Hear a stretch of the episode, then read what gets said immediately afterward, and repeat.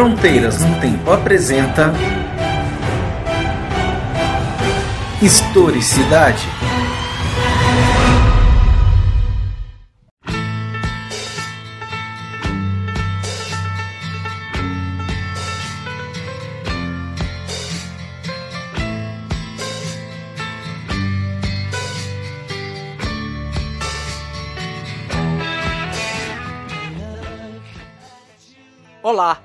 Quem fala é o CA e você está em mais um Fronteiras no Tempo Historicidade. No nosso terceiro episódio, o tema é sobre crise dos refugiados na Europa. Em breve você vai saber um pouquinho mais. O nosso convidado foi o professor Dr. Gilberto Rodrigues, que é professor do curso de Relações Internacionais da UFABC. Nós vamos reapresentá-lo em breve. Foi um papo muito agradável, você pode conferi-lo também no YouTube. Primeira temporada do Historicidade é uma adaptação do programa criado no YouTube. É um programa de entrevistas que eu apresentei, criado para o YouTube, e nós transformamos ele em podcast porque uma boa parte do nosso público, que é o público que vem do podcast, queria em podcast. Então, nós atendemos esse desejo. Espero que você goste do programa. E antes do final do programa, que vai ter lá alguns recados, eu vou dar algumas informações que atualizam trazem aí para 2018 essa questão dos refugiados e especialmente da Síria, porque a coisa lá esfriou na mídia, a gente parou de ouvir falar de refugiados indo para a Europa, morrendo no mar Mediterrâneo, do Bashar al-Assad, o governante sírio, da intervenção russa, intervenção americana, mas isso não quer dizer que a situação se acalmou por lá. Você vai saber um pouquinho mais no final, ok? Vamos pro programa, curtir esse papo que está maravilhoso com o professor Gilberto Rodrigues.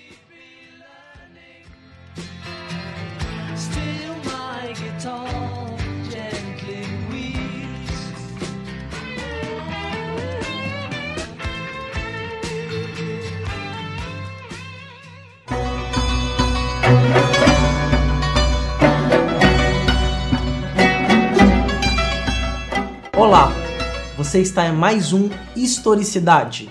Eu sou César Agenor e no programa de hoje nós vamos discutir um tema da história do tempo presente, dos nossos dias.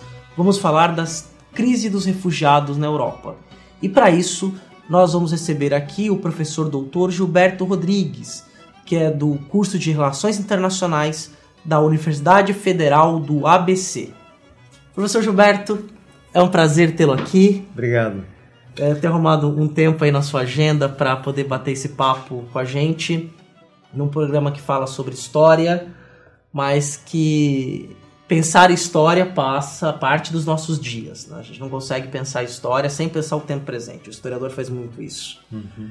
E nós estamos vivenciando é, um momento na política internacional, especialmente ali no Oriente Próximo e na Europa Ocidental, uma grande crise humanitária com os refugiados da Síria, principalmente, por conta do Estado Islâmico, a gente pode conversar mais sobre isso também, que estão indo à Europa, quase no movimento contrário do que aconteceu na Europa, por exemplo, quando os gregos foram para o Oriente Médio Próximo, Sim. os refugiados da guerra. Né?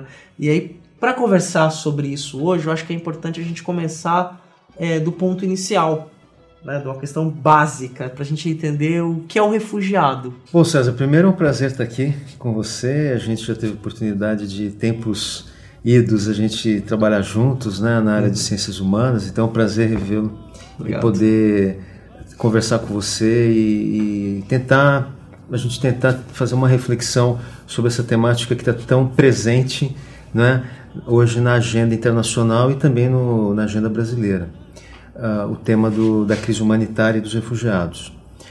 Bom, a primeira questão, uh, o que é um refugiado? Normalmente, uh, essas definições, elas, elas nascem eh, no campo das relações internacionais em tratados, em convenções, em acordos, uhum. que são instrumentos jurídicos que vinculam os países através de compromissos políticos e jurídicos. No caso a história desta definição dos refugiados, é, do que é um refugiado, começa né, na primeira metade do século XX, logo após a Primeira Guerra Mundial.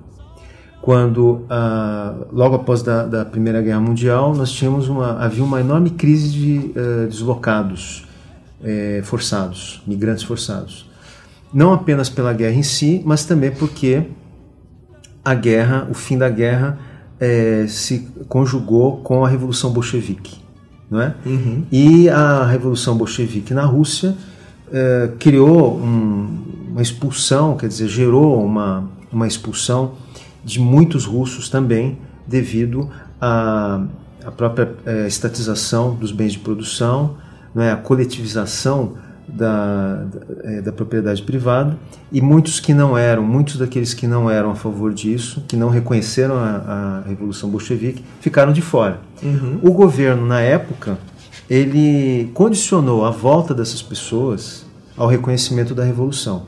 Os que não reconheceram tiveram que ficar fora. Mas, aí o detalhe, o governo cancelou a nacionalidade dessas pessoas e elas se transformaram em apátridas. Então, fim da Primeira Guerra Mundial, havia dois grandes problemas. Os migrantes que haviam se deslocado por conta da guerra pró propriamente dita, né, do, do, uhum. conflito bélico, e também por conta da Revolução Bolchevique. Eram muitos russos, eram milhões de russos que estavam nessa condição. A Liga das Nações, que foi criada pelo Tratado de Versalhes, criou um setor próprio para cuidar disso. Era a primeira grande crise. Né? E, e, nomeou um norueguês chamado Fridtjof Nansen.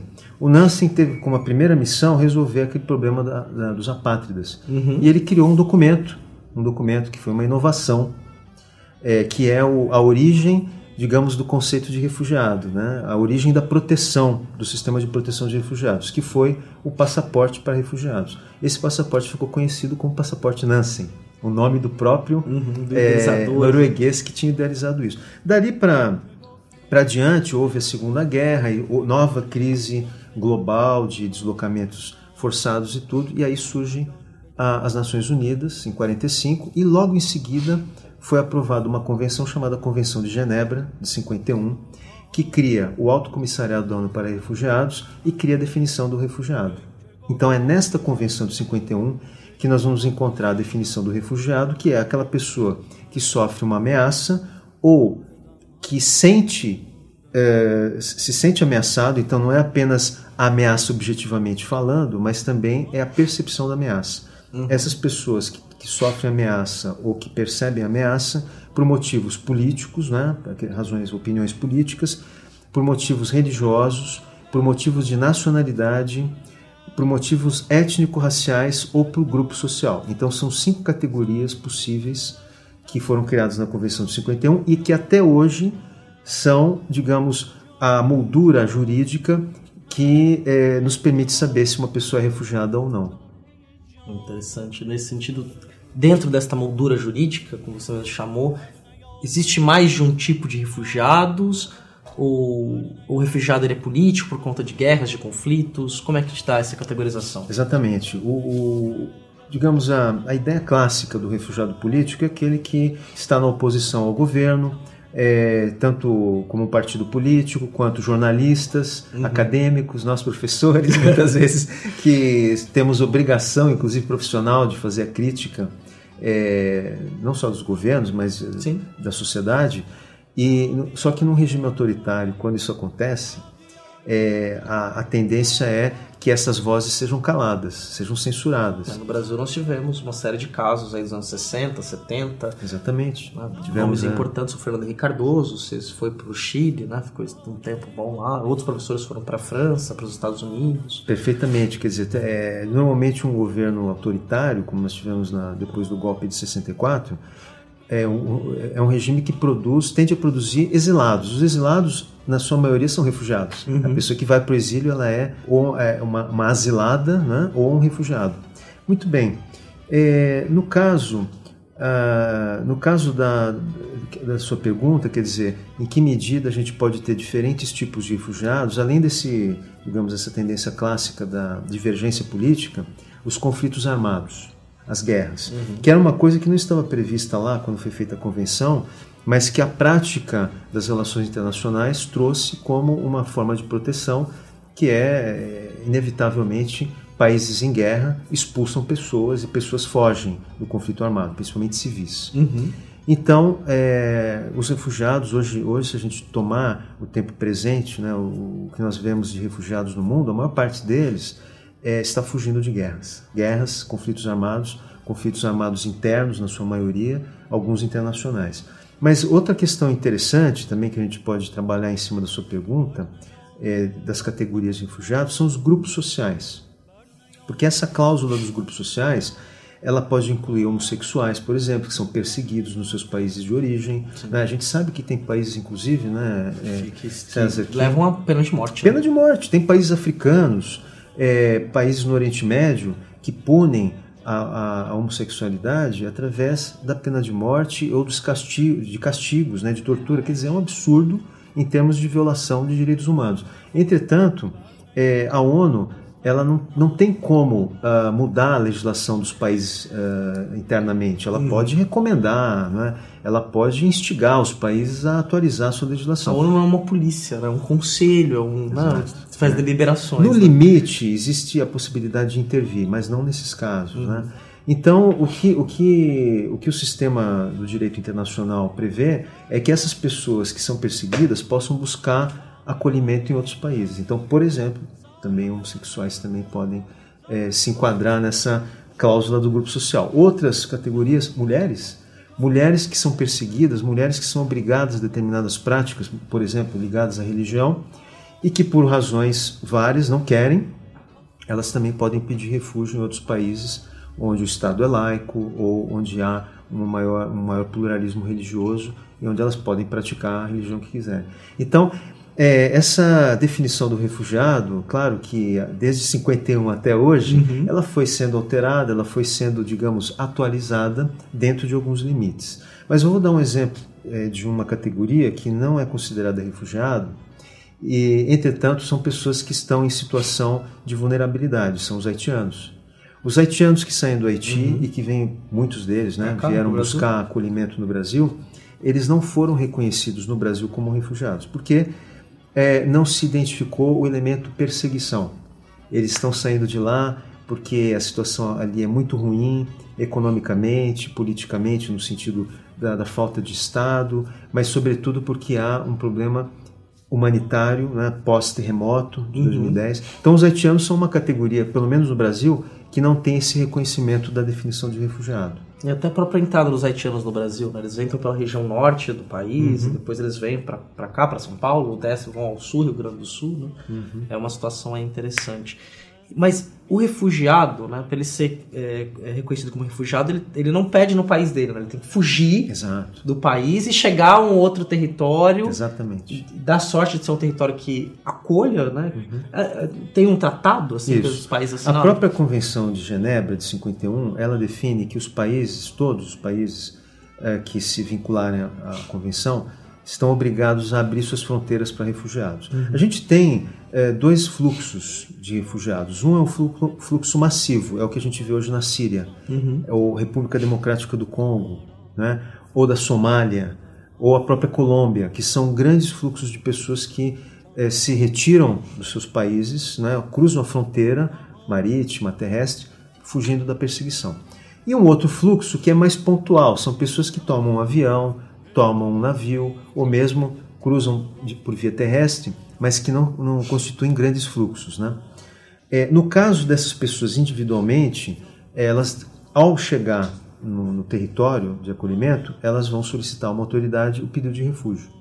Na verdade, elas inclusive têm o direito a serem esclarecidas sobre isso, porque muitas não sabem, muitas não têm essa ideia de que elas têm o direito. Sim. Então, cabe à autoridade não apenas acolher, mas esclarecer que ela tem aquele direito. Vejam que interessante. Isso quem define é a ONU. Os grandes fluxos, aí o Acnur entra mais diretamente. Ele, ele emite um alerta humanitário, ele solicita. Só, pra, só, te cortando aqui, explica pra gente o que é o Acnur. Sim, o Acnur, o Alto Comissariado da ONU para Refugiados, que foi criado na Convenção de Genebra e que é uma agência da ONU especializada no tema dos refugiados. Então, Todas as pessoas que ali trabalham, ela tem sede em Genebra, todas as pessoas que ali trabalham estão trabalhando pela questão humanitária, do acolhimento, esclarecimento dos, dos países, ajuda para os refugiados. Então, o Acnur, eu estava dizendo, ele emite um alerta humanitário. O que é o alerta humanitário? Abertura de fronteiras. Por exemplo, no caso da Síria, o Líbano. e a Turquia, que são os dois países fronteiriços uh, mais importantes aí no caso, né? o Iraque não é tão importante porque a fronteira com o Iraque é uma fronteira desértica, mas a, o Líbano e a, e a Turquia, é, no caso da, da, da Síria, é, eles devem ter as suas fronteiras abertas e eles realmente estão fazendo isso. Uhum. Ora, o que, que gera isso? Isso gera um grande fluxo de refugiados. Tanto assim que hoje a Síria é, expulsou 4 milhões de pessoas, 4 milhões de pessoas, das quais 2 milhões estão no Líbano e 1 milhão e alguns mil, uh, algumas centenas de mil estão na Turquia. Sr. Gilberto, estávamos aí conversando sobre essa questão da Síria, o número de refugiados na, no Líbano, na Turquia, que é um número grande, mais de 4 milhões de pessoas. Mas antes é importante a gente entender os, as causas ali, as, uhum. o, o que está acontecendo nesse conflito na Síria. É importante a gente lembrar, César, né, desse movimento importante que houve da Primavera Árabe. A Primavera Sim. Árabe foi, a princípio, em 2011, um fenômeno uh, espetacular, extraordinário, né, de, uh, digamos assim, de contestação massiva contra os autoritarismos tão longevos que o Oriente Médio e o norte da África, o Maghreb, estava ali ainda brigando. Uhum. Né? Então, só para lembrar, Mubarak no Egito estava há 30 anos no poder. Sim. Né? Tunísia, a mesma coisa. É, a Síria, o Assad, o, pai do Assad era o, o, ditador, depois o filho assumiu. E a Primavera Árabe, que começou na Tunísia e teve se desencadeou por todo o Oriente Médio, mas principalmente depois da Tunísia no Egito, é, acabou derrubando é, alguns desses ditadores e, de certa forma, contaminou não é, toda a população do Oriente Médio é, para contestar é, aqueles regimes autoritários, regimes muito hierarquizados que impediam que as pessoas pudessem exercer os seus direitos, as suas opções políticas, econômicas e tudo. Acontece que a Primavera Árabe, depois, da, depois que ela atingiu a Tunísia, o Egito, na Tunísia houve uma eleição, um novo governo tomou posse e tal. Uhum. Foi um caso relativamente bem sucedido, mas talvez o único. No Egito houve uma reversão. Sim, um né? novo golpe militar. Um novo golpe militar, porque os militares no Egito são muito poderosos, né? um grupo, uma categoria social e burocrática muito forte. E, e aí então, o, é claro, mas o, o, governo que ganhou as eleições era um governo islâmico e começou a islamizar o Egito. E os militares, é, não só, quer dizer, preocupados com a perda do seu poder, é, mas também tiveram apoio do Ocidente que não queriam um Egito islamizado. Um Estado teocrático. Exato. Né? Um norte da Europa, da África ali. Que é um claro, e a Primavera Árabe, a Primavera Árabe estava prometendo uma coisa diferente, estava prometendo estados democráticos. E uhum. a islamização do Egito estava levando já à supressão, por exemplo, dos direitos das mulheres. Então, ia ser uma, uma, realmente uma subversão da proposta da Primavera Árabe. Provavelmente levar, é, consequentemente, a perseguição de minorias étnicas. Claro. Eu, pessoalmente, não, não concordo com o golpe. Eu acho que uhum. qualquer forma de golpe deve ser evitada ao máximo. É, agora, é, é para a gente entender por que, que esses militares deram esse golpe. E aí, a Síria, quer dizer, a Síria o que ocorreu? O Assad é um, um regime também autocrático, né, um regime muito fechado, que começou a ser contestado, só que, diferentemente do que ocorreu com o Egito e com a Tunísia, o Assad tinha condições de resistir. E aí, aí o, Ocidente, países ocidentais, começaram então a fomentar, dar recursos, dar dinheiro e armas para grupos insurgentes derrubarem o Assad. Então começou a haver uma intervenção internacional na Síria. Uhum. Uma intervenção é, não autorizada pela ONU né, e de forma não declarada. Países do Golfo Pérsico também como o Catar, Arábia Saudita, Emirados Árabes, começaram a fornecer armas e dinheiro para esses insurgentes. Por quê? Porque é uma questão geopolítica, porque o Assad ele era aliado, é, é ainda aliado do Irã. E o Irã é considerado o grande inimigo para os países do Golfo Pérsico. então a geopolítica muito complicada, muito intricada, levou vários países, não apenas ocidentais, mas do Golfo, a financiar uhum. essa, essa guerra contra o Assad. Esta guerra se perpetuou, está se perpetuando. O Assad não caiu porque ele tem o apoio do Irã, da Rússia também. A Rússia apoia o, o Assad, é, tem uma aliança histórica. E isso fez com que milhões de pessoas começassem a ter que sair do país devido a, a essa, digamos, esse conflito extremamente bárbaro, né, que se instalou na Síria e o surgimento do Estado Islâmico né, que se vale desses recursos que o Ocidente e os países do Golfo forneceram, e, eles forneceram de maneira absolutamente irresponsável, porque uhum. a única coisa que eles queriam era que derrubasse o Assad. Eles não condicionaram democracia, não condicionaram direitos humanos, não teve nenhuma condicionalidade civilizacional nessa, digamos, nesse aporte. Sim. Então esses, esses uh, grupos uh, resolveram criar um Estado novo, um Estado totalmente islamizado, né, que é o Estado Islâmico, e que hoje é a maior ameaça geopolítica do planeta, podemos afirmar isso. E, e, que está gerando essa grande expulsão de pessoas. Então, como eu dizia, a Síria expulsou 4 milhões de pessoas, 2 milhões estão no Líbano, 1 milhão e pouco na Turquia.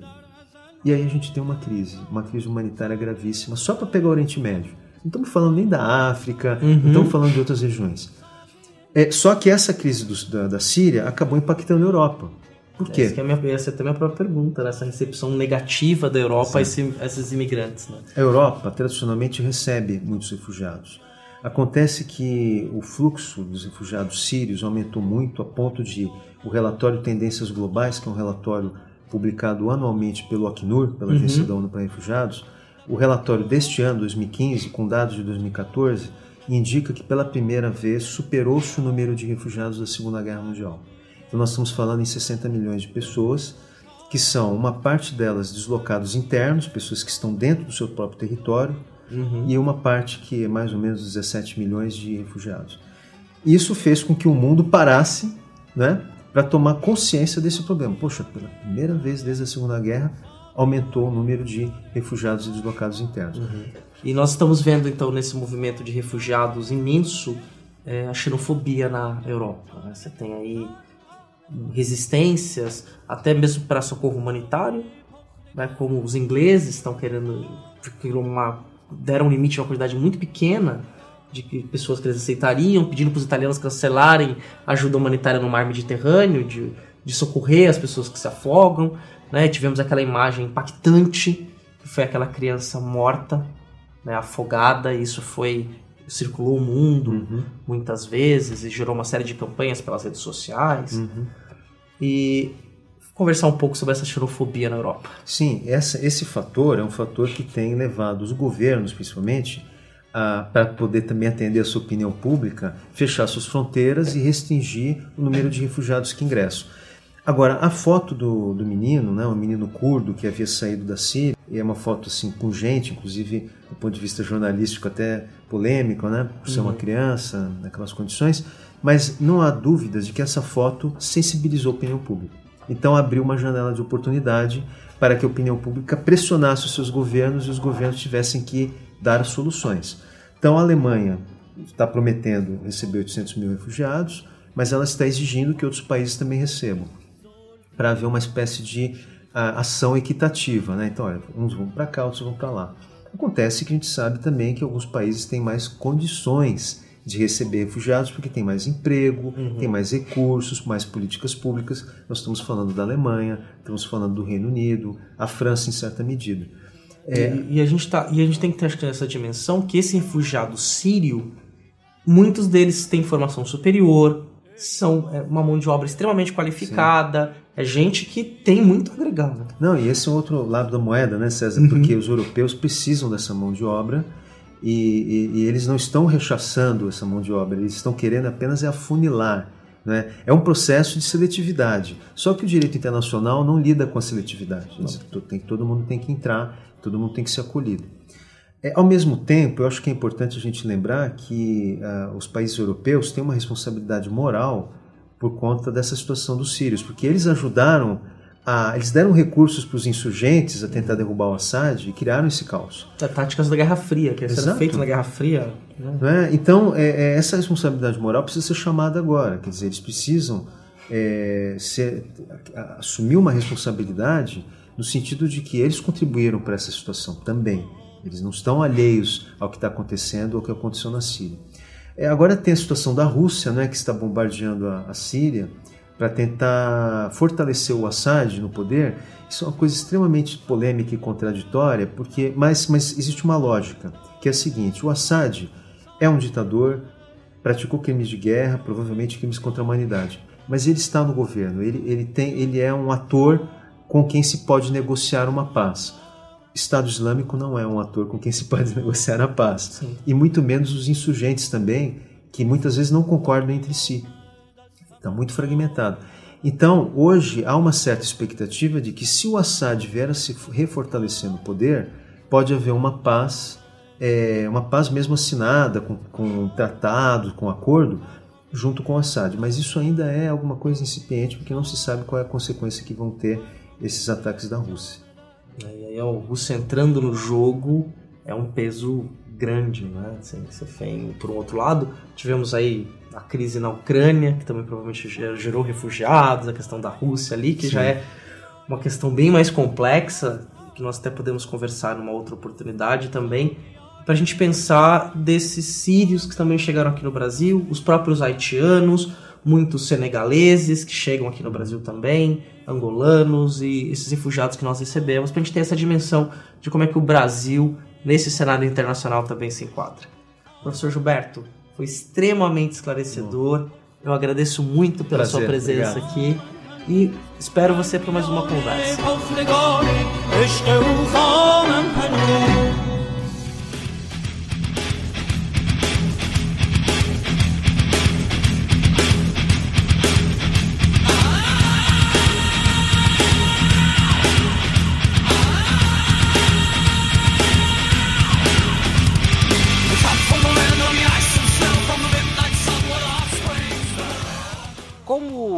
Prometido lá no comecinho do programa, depois de ter ouvido a entrevista, esse papo extremamente agradável, o professor Gilberto Rodrigues é um gentleman, um homem que sabe muito do que fala. Né? Acredito que você tenha aprendido bastante, gostado de ouvi-lo. Vamos ter um outro programa mais adiante com ele também. Então, se você gostou, vai ter mais. Comente aí no episódio, acho que é importante. Mas vamos lá atualizar algumas informações que acredito que sejam importantes. Tá? Nós estamos agora em 2018, estou datando o programa, mas não tem problema. Mas no último dia 9 de novembro de 2017, o governo sírio declarou vitória sobre o Estado Islâmico. Né? O Daesh, como eles se autodenominam, foi derrotado numa, numa cidade que eles dominavam ainda, uma cidade importante dentro da Síria. Então, o governo sírio declarou que venceu o Estado Islâmico em seu território. É, isso não quer dizer que o Daesh está completamente derrotado ou foi extinto. E ainda existem células, pontos importantes aí do, do ISIS, do Estado Islâmico ou Daesh, como você preferir chamá-lo. Todos falam do mesmo grupo, mas dentro da Síria, o governo sírio, o exército sírio, com apoio do exército russo, conseguiu então vencer. Mas é bom lembrar que mesmo antes da questão do Daesh, a Síria já passava por uma questão de guerra civil. Ela continua. Essa guerra civil foi justamente grupos rebeldes contra o Bashar al-Assad, porque o governo sírio é um governo hereditário, vamos colocar assim, uma ditadura, que o Bashar al-Assad, depois da morte de seu pai, assumiu o governo e está no poder até hoje. Ele não foi derrubado, ele tem apoio do governo russo, apoio de algumas outras potências europeias, como o próprio professor Gilberto Rodrigues destacou muito bem, e essa guerra civil continua. Só que agora em janeiro vai ter algumas rodadas de negociação né? em Genebra, em dezembro passado e em janeiro elas continuam, né? Vai ter essa rodada de negociação para ver se consegue aí solucionar ou chegar ao fim um conflito. Mas mesmo com a declaração de que estas rodadas de negociação ia acontecer para cessar o conflito, algumas cidades sírias foram bombardeadas, levando à morte de alguns civis, bombardeadas por tropas do governo. Ao mesmo tempo, agora, recentemente, virada do ano, 2017 para 2018, o, ah, o governo russo liderado por Vladimir Putin, declarou que vai retirar parcialmente suas tropas agora em 2018. Veja bem, tá? Retirada parcial. Não significa que todo o efetivo da Rússia na Síria vai sair de lá.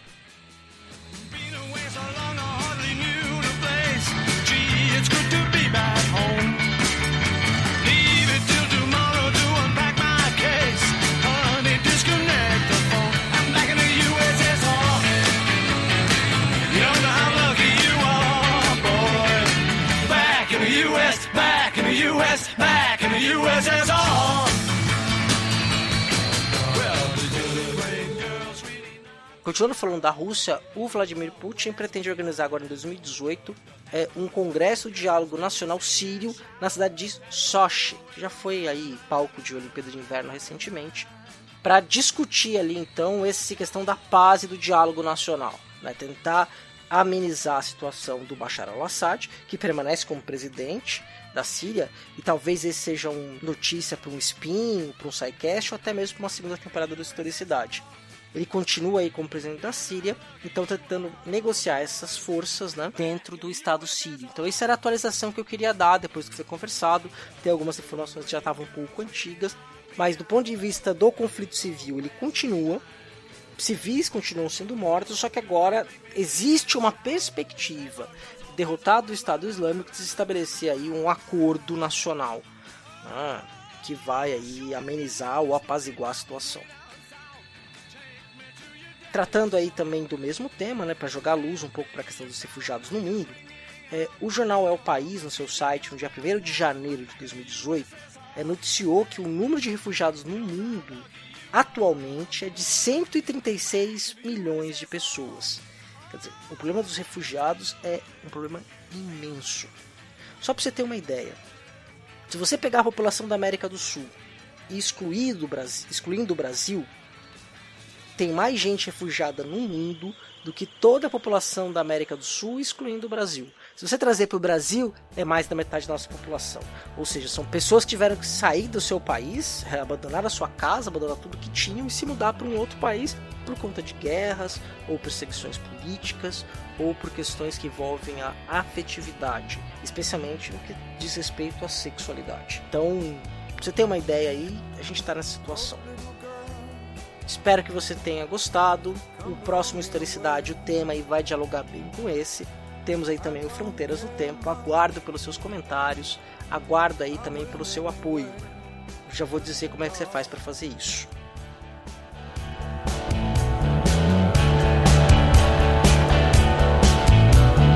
I'm goddamn rich, I'm exploding man. When I talk in the night, there's all my.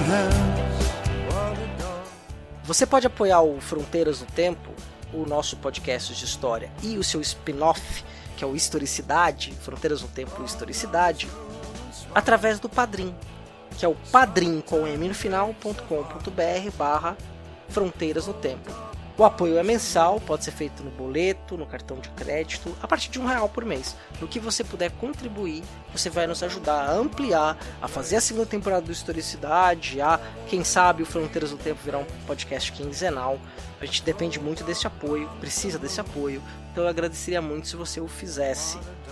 Entre em contato com a gente por meio do portal Deviante, que é o deviante.com.br escreve lá nos comentários. Entre em contato com a gente também pelo Twitter, que é o nosso arroba é arroba frontnotempo. O meu arroba pessoal é arroba César Agenor e do meu parceiro, amigo de longa data, Marcelo Beraba, é arroba Marcelo Silva 79. Você pode segui-lo aí também nessa na melhor rede social, o Twitter. No Facebook, curte lá nossa fanpage, saiu o episódio compartilha, que é facebook.com.br barra Fronteiras no Tempo. Assina o nosso canal no YouTube, canal Fronteiras no Tempo, youtube.com.br barra Fronteiras no Tempo. Divulgue, compartilhe, nos apoie. Agradeço a você que nos ouviu até aqui. Grande abraço e até o próximo programa.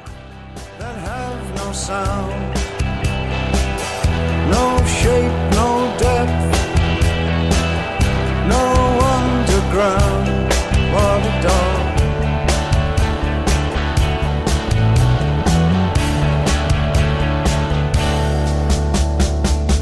Dog is cruel and smart.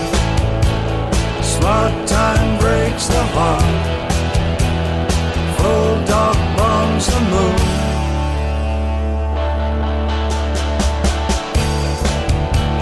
A devil in a marketplace.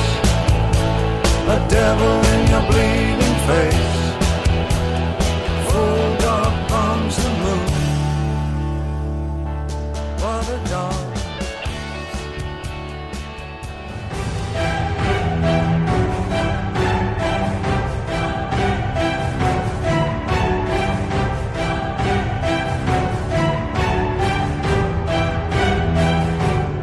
Você ouviu Historicidade. Esse programa foi apoiado originalmente pelo Instituto Realizar. Edição Talkencast. Edições e produções de podcast.